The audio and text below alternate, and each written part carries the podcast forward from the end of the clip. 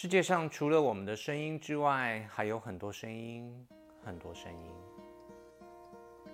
Hello, darkness, my old friend. I've come to talk with you. 乔伊今天想和你来聊一聊沉默。不知道你有没有注意过，当一群人聚在一起，例如在会议室里面开会，或者是在用餐里聊天。仿佛不用声音去充满那个空间，就会觉得尴尬、紧张，甚至不知所措。下次你在开会的时候啊，你可以试着在对话的时候停顿一下，你在内心里面去计算一下停顿那个时间的长短，到了多久你会开始感觉到不舒服？是一秒、两秒，还是五秒、十秒呢？在荷兰的研究里面发现啊，当对话里面的沉默延长到四秒的时候呢，就会让人开始感到不安。但并非所有地方的人都是这个样子的，有些地区的人呢，他们反而认为沉默呢是珍贵的反思的时刻，啊，也是对于刚刚发言人尊敬的表现。啊，比如说在北欧好的芬兰，或者是在东北亚的日本。啊，有个关于商务会议的研究，他发现啊，日本人能够愉快地接受八点二秒的沉默，你知道吗？这几乎是美国人所能忍受的两倍的时长啊。日本人的看法是，沉默的人的话是最值得听的。有时候，即使呢不说，你也懂我，那才是最佳的沟通啊。一旦呢需要了语言，就说明你们之间不够了解彼此。所以才需要语言来修复。这个重视隐私跟聆听的芬兰人啊，他们也喜欢安静下来沉思。有时候在讨论中突然没有人说话，每一个人都在进入那个思考。事实上，他们都在很积极地参与那个交流。在那一刻，沉默有着非常积极的作用。为什么美国人会很难接受长时间的沉默呢？原因啊，可能就在于那里有来自于不同地区的人汇聚在一起。当一个社会的异质性很强啊，这时候他们不交谈呢，是很难形成共识的。人们呢，必须通过这样的语言来交流，否则会感到焦虑。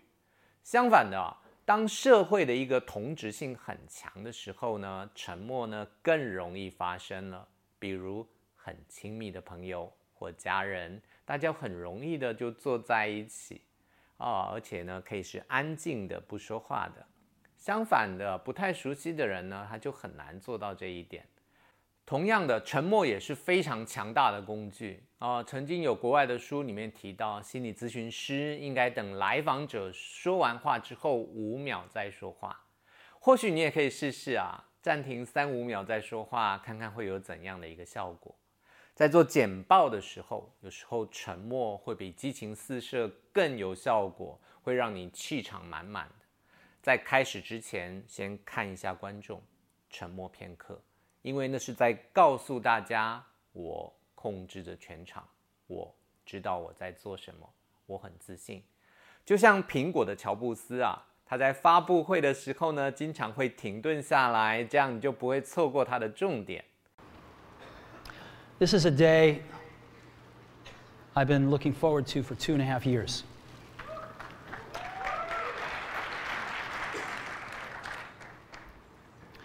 沉默会让观众感到紧张，带来的本能反应就是：哎，我最好注意一下，这边好像有正在发生一些事情。同样的，当我们给部属啊、学员或者是小孩提出一些反馈意见的时候，可以适度的停顿。如果你一直讲话，其实效果是有限的。沉默片刻能够让人超越他的情绪反应的阶段，开始去思考跟处理。当你让自己放慢了速度，开始去观察、思考跟聆听这个周围的世界的时候，沉默就是一种关注内在的关键，它会让外界的世界静止下来。就像北欧的芬兰人，或者是北美的印第安族，他们对于沉默的运用，沉默是他们理解自我跟他人啊，带来彼此理解的那个关键点。它能够带来更好的结果，适用于你生命里面的每一个领域。有些小伙伴啊，他习惯在人前大量的去发表他的意见啊，哎呀，我多说一点啊，让别人来听听我的想法，我的那些经验，我的那些感受。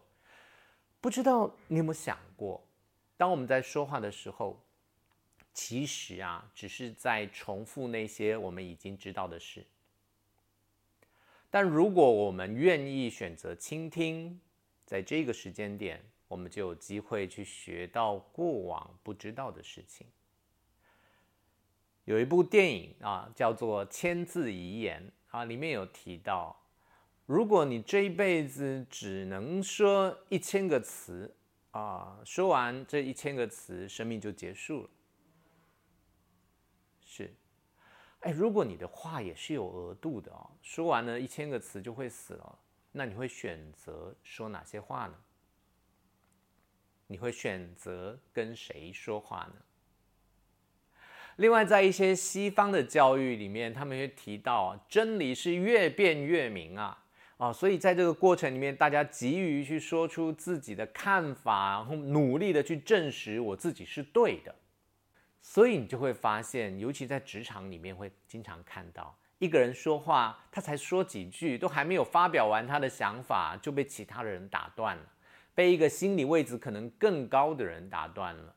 在家庭里面，可能是父母打断了小孩的发言；在职场里，可能是经理人啊，可能是老板，他来打断了员工的发言啊。对于很多古老的民族而言啊，这种行为呢是没有礼貌的，甚至他们会觉得是有点愚蠢的。对，因为他们没有沟通，没有让那个交流真实的发生。他们没有听到另一个生命从底层里面出来的流动，因为没有听见其他的声音啊，全世界只听到自己的声音了。在这个过程里面呢，就会少了很多触动，少了对于世界有新认知的机会。沉默，它是什么？沉默是让我们走进自己的内在，跟自己去交流，跟自己去连接的机会。这个会让我们走进那个内在，跟自己连接、沉淀、感受自己的存在。很多内在的修行啊，都是在沉默的状态底下去进行的，让我们自己跟自己呢，能够做更好的连接。在很多的内在成长的课程里面呢，会通过禁语的方式啊，禁止说话啊，禁语的方式来连接我们的内在。乔伊呢，最长曾经参加过七天的禁语的活动，啊，全程不会看手机，然后也不看书，只跟自己在一起。在那个过程，乔伊发现呢，在停止说话的时候，能量的消耗是会降低的。其实说话挺耗气的，长时间的不说话的话，能够让我们很好的补充元气，而且长时间不说话，不急着输出。头脑也会逐渐的放下那个运转，这也会降低身体对于能量的消耗。